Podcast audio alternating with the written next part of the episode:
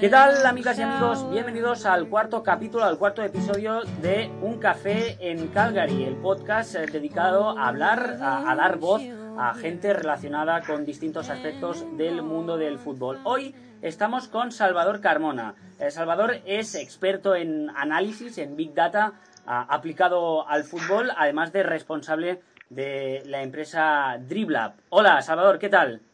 Hola, ¿cómo estamos? Em, veo por aquí, he leído que, en, tu empresa, en, en Driblab, em, tenéis información sobre, sobre más de 65.000 jugadores de, distintas competiciones profesionales, que dais eh, servicios a distintos clubes y agencias de representación. Así que, que, bueno, permíteme la primera pregunta muy básica, pero eh, ¿en qué consiste vuestro trabajo?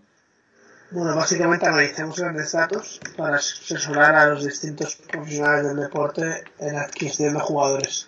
Eso es lo más básico. Hacemos también cosas para uh, análisis de entrenadores, análisis de rivales y demás, pero sobre todo es para análisis individual de jugadores. Eso sería el, mega resumen.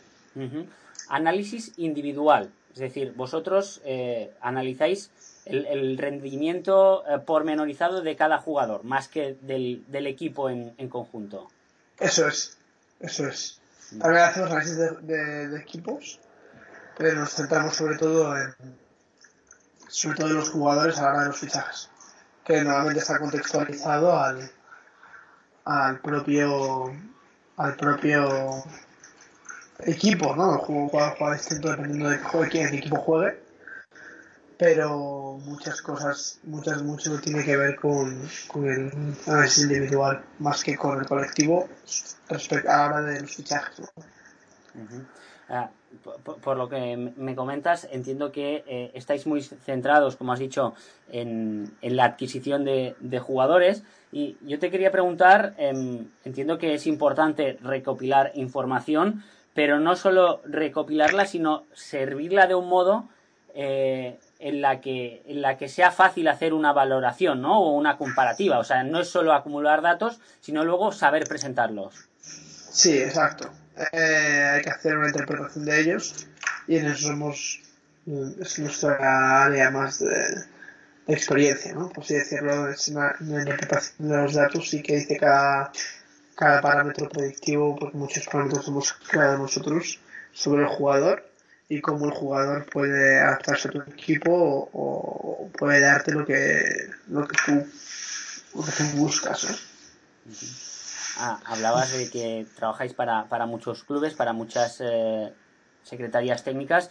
Mm, ahora supongo que hemos acabado hace poco el, el mercado invernal y habrá sido un periodo especialmente eh, sacrificado y, y, ajetreado para vosotros.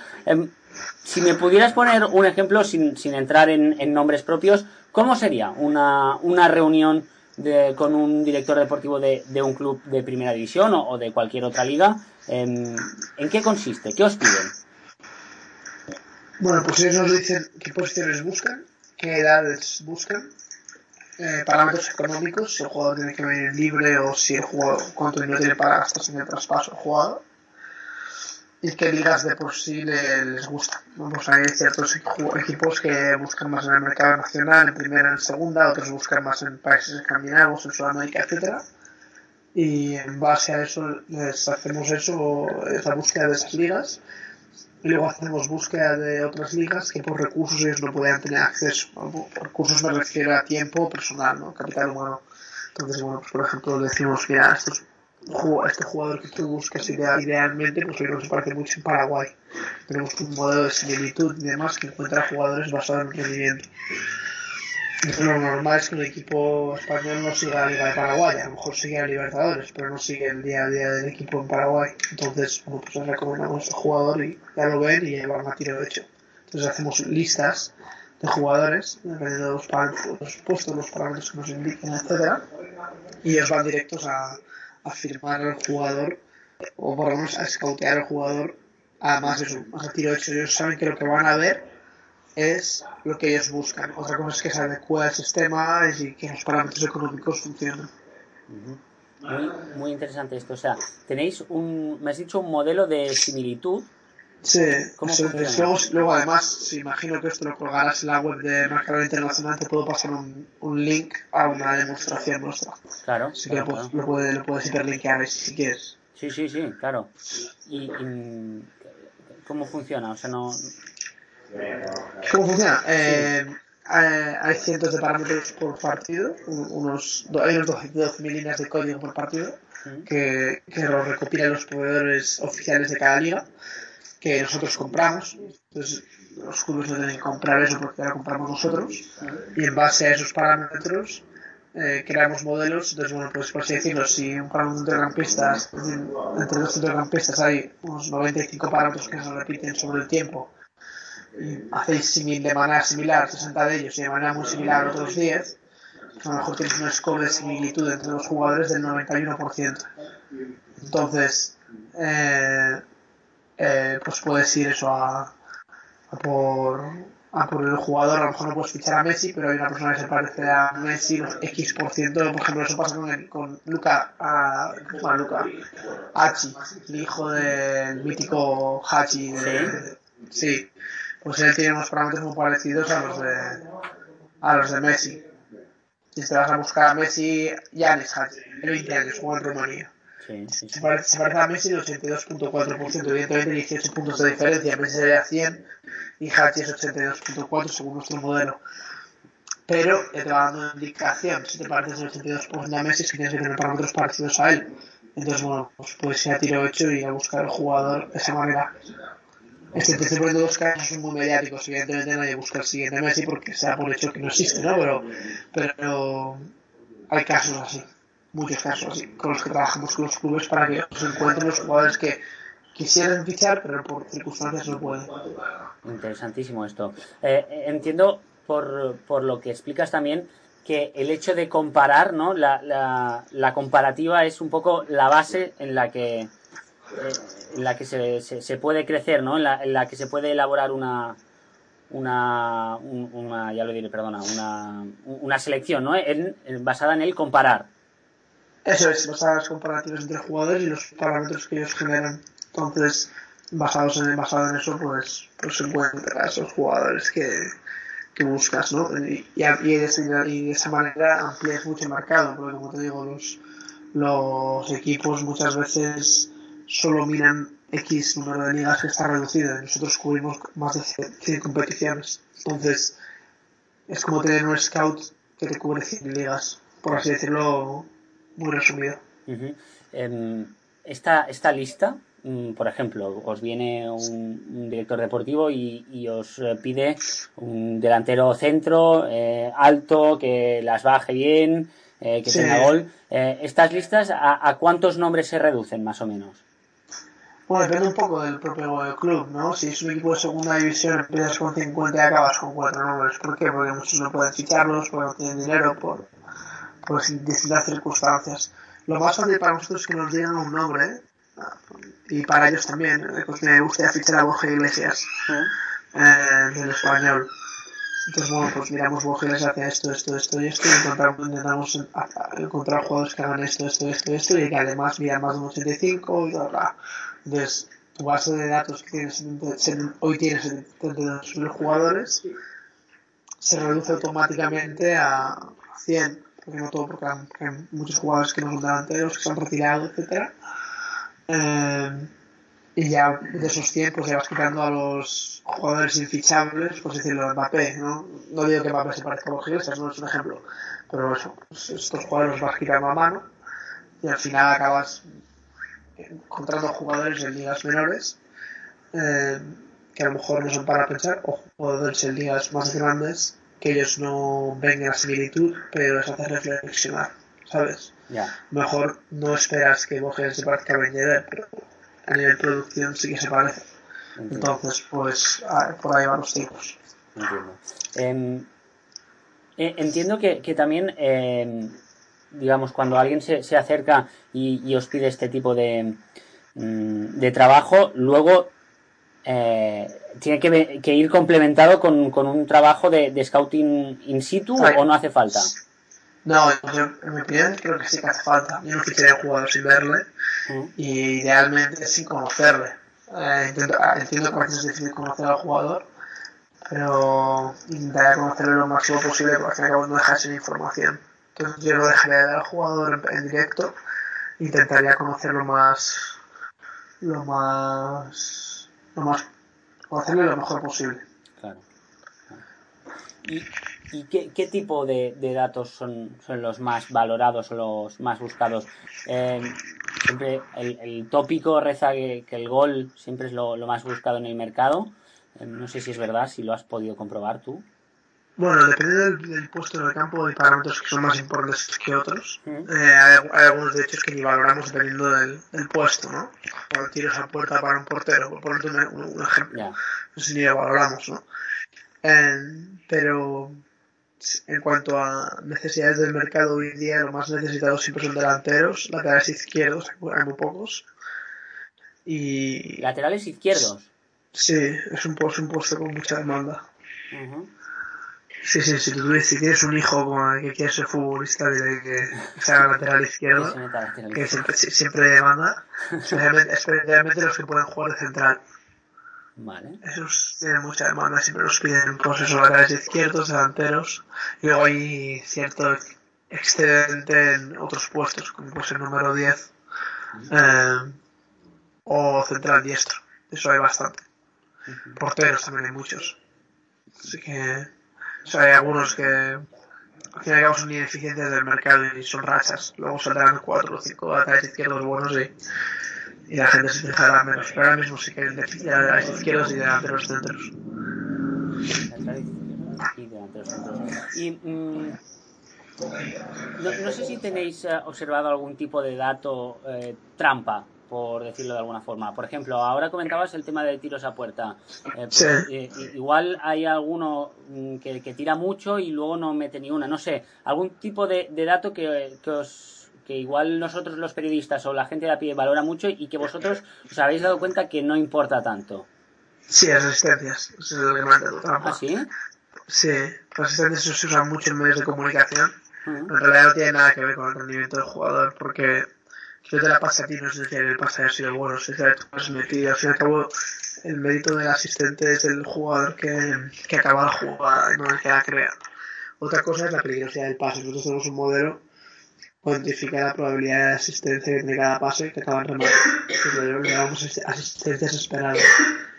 Pero hay jugadores que dan 10, 12, 15 asistencias como esos Fábregas en el Chelsea al año siguiente dan cuatro y la gente le mete mucha caña en realidad lo que tiene que ver es que han pasado de tener a Diego Costa a Diego Costa lesionado.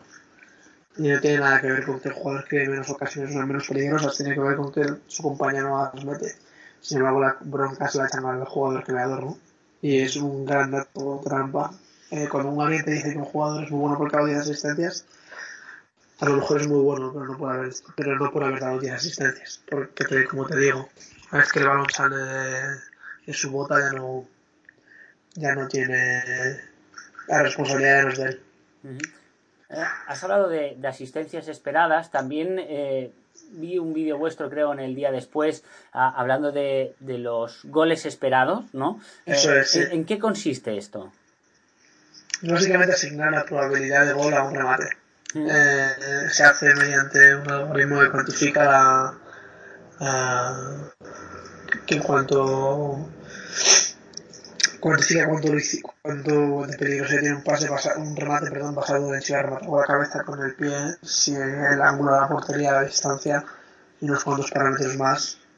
Y entonces es mucho más preciso que as- as- eh, analizar a un jugador basado en el número de remates por partido o el número de goles. Ya, ya, ya. Mm. Bueno, volviendo a, a temas más, más prácticos o digamos más mundanos, ah, has dicho que eh, todas estas estadísticas vosotros ya las compráis, pero eh, luego hay, hay entiendo que, que las tenéis que procesar. ¿Cómo funciona Sí, sí. el, el mecanismo? Bueno, a ver, estas estadísticas como goles esperados, las que no, no las compramos, las creamos nosotros. Claro, Nosotros compramos los paquetes de datos de, sí. que tienen en cuenta todo lo que pasa cada minuto del partido, etcétera Y en base a eso se generan estas estadísticas más complejas. ¿Cómo funciona? Es un proceso de tú compras un archivo, ¿Mm? bueno, es un acuerdo en el que compras una liga entera normalmente, ¿no? Eh, y entonces cada, cada jornada te pasan los partidos, que son unos ficheros enormes, que tienen muchas líneas de código, y tiran un servidor y el servidor, por así decirlo, desmenuza esos, eh, esos archivos y los tira y los gestiona una base de datos que hemos creado nosotros, que es interna. Y, y ya está. Y eso es el, el proceso, es, entonces aparece en una web interna, nosotros tenemos una web. Eh, y, y ya está. No, no, no, no, tiene más. O sea, es tan complejo y tan simple a la vez. Entiendo, entiendo. Em, no, sé si cada vez más em, el hecho de que, eh, bueno, que, muchos clubes se están poniendo las pilas en, en este sentido obliga a buscar ligas más eh, lejanas o, perfiles más distintos. Bueno, siempre también sería muchas por las oportunidades de mercado, ¿no? A lo mejor buscan un central y buscan a este, a este y a otro, pero luego desciende el Deportivo de La Coruña y la gente se fija en Shar y, y ¿sabes? Te quiero decir. Claro y, a lo mejor son jugadores que no habían pensado ficharles, pero como han, como han descendido, pues se convierten en una oportunidad y, van a por ellos, ¿sabes? Entonces, sí que hay un poco de las dos cosas. Buscan ligas más lejanas, pero siempre va a haber oportunidades del mercado que no te las esperas y, y van a por ellos, ¿sabes? Ya, ya, ya. Eh, ¿Vosotros eh, colaboráis con muchos clubes de, primera, segunda, eh, todos españoles o, o, también extranjeros? No, trabajamos en clubes en la Serie A, en la Premier, en la MLS, así que tenemos un poco de todo. Lo que pasa es que nuestra sede está en Madrid. Claro. Trabajamos desde Madrid. No, te lo iba a decir porque un club que sí que ha hecho eh, pública eh, vuestra colaboración es el Club Deportivo Leganés. Em, así, es, así es. Y, y, yo te quería preguntar hasta qué punto eh, un modelo como el del Leganés em, viene a confirmar que, que, cada vez más el, el, vuestro trabajo ah, puede incluso llegar a, democratizar el fútbol, en el sentido de que eh, clubes que igual antaño no tenían la, la opción de, de llegar a, jugadores interesantes, gracias a, iniciativas como la vuestra, pues em, pueden encontrar oportunidades, como decías tú.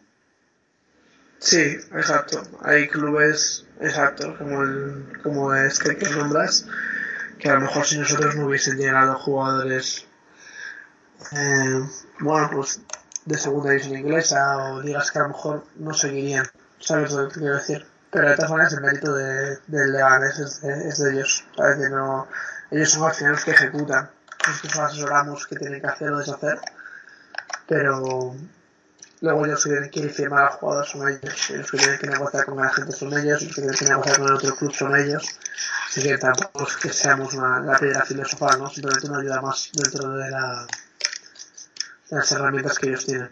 Claro, porque entiendo que vosotros asesoráis, eh, vosotros presentáis los datos, pero al final eh, yo tengo que saber qué preguntarte, ¿no?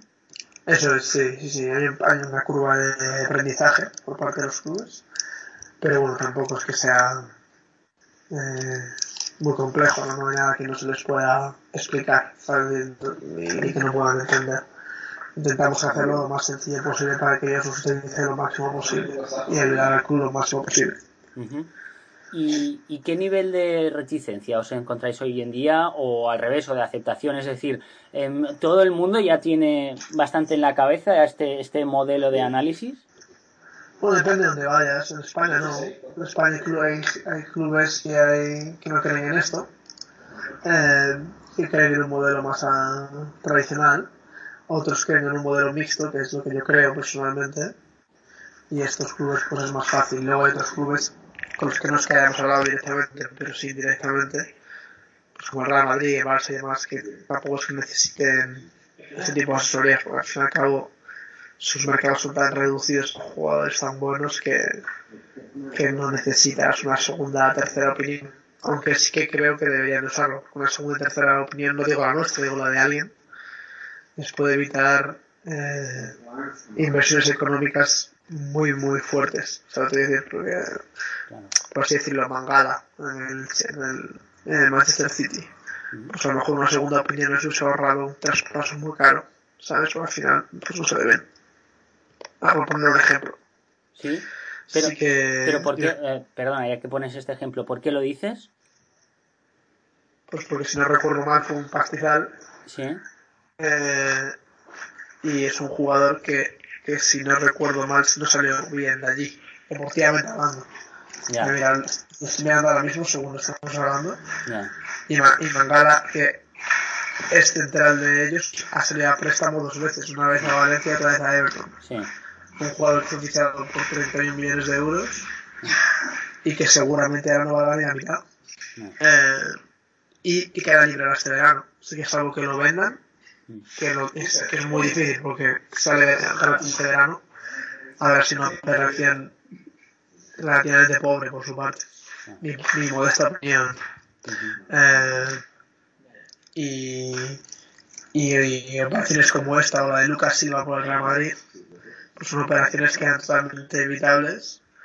Y, y ahí, ya, ya, ya ahí está Lucas Silva en el crucero, ¿sabes? Y, Ya. tiene un sueldo del Real Madrid.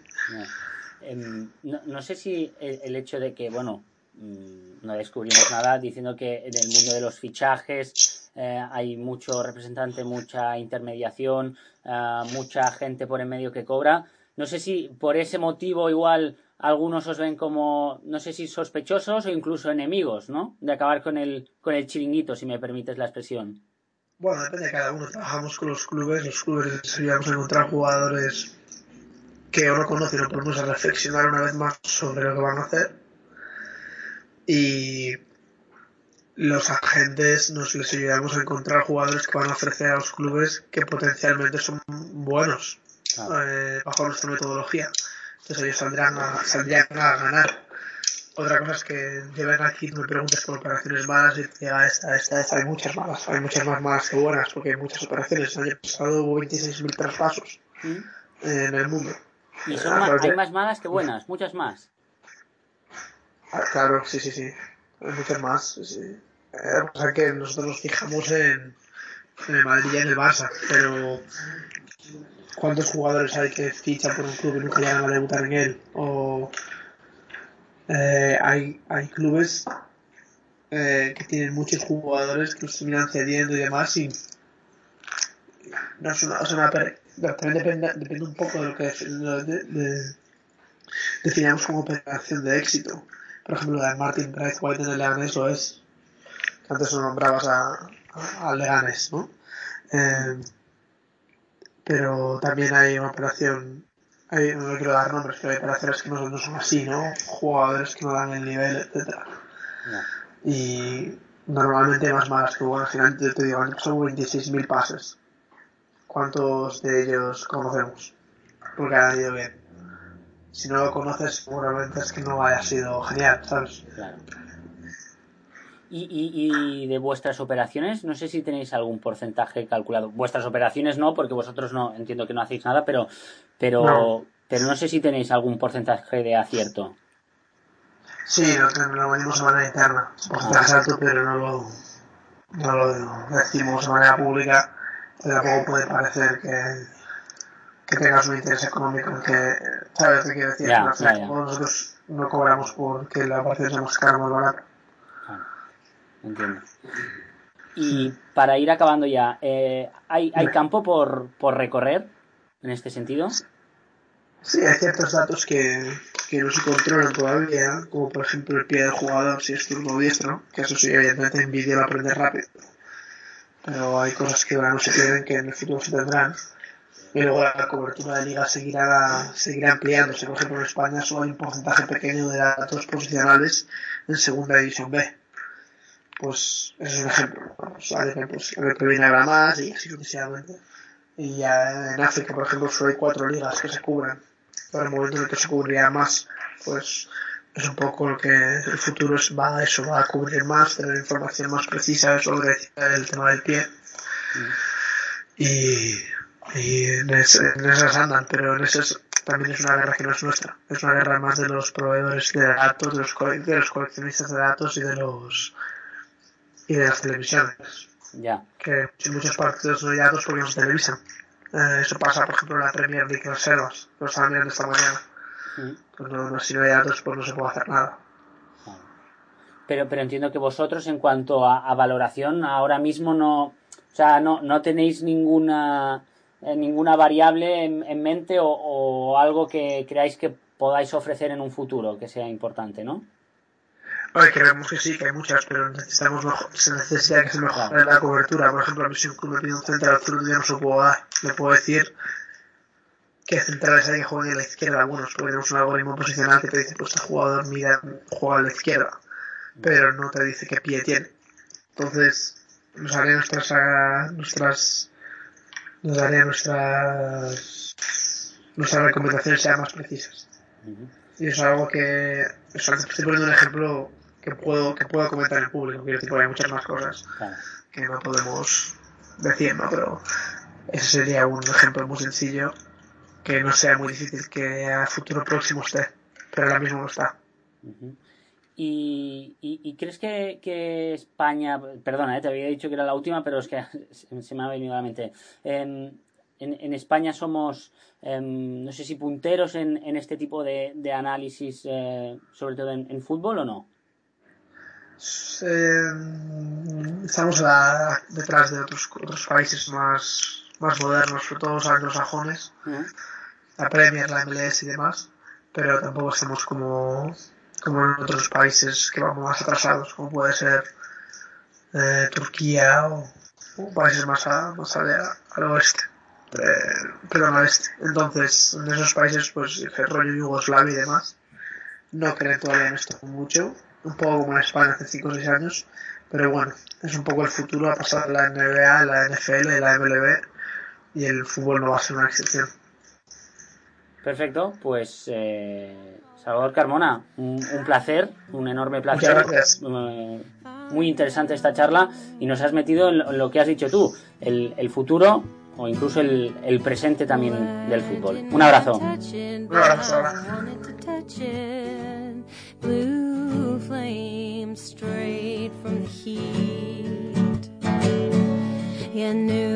it would burn me, but at least that is something. I stayed on the edge of my seat.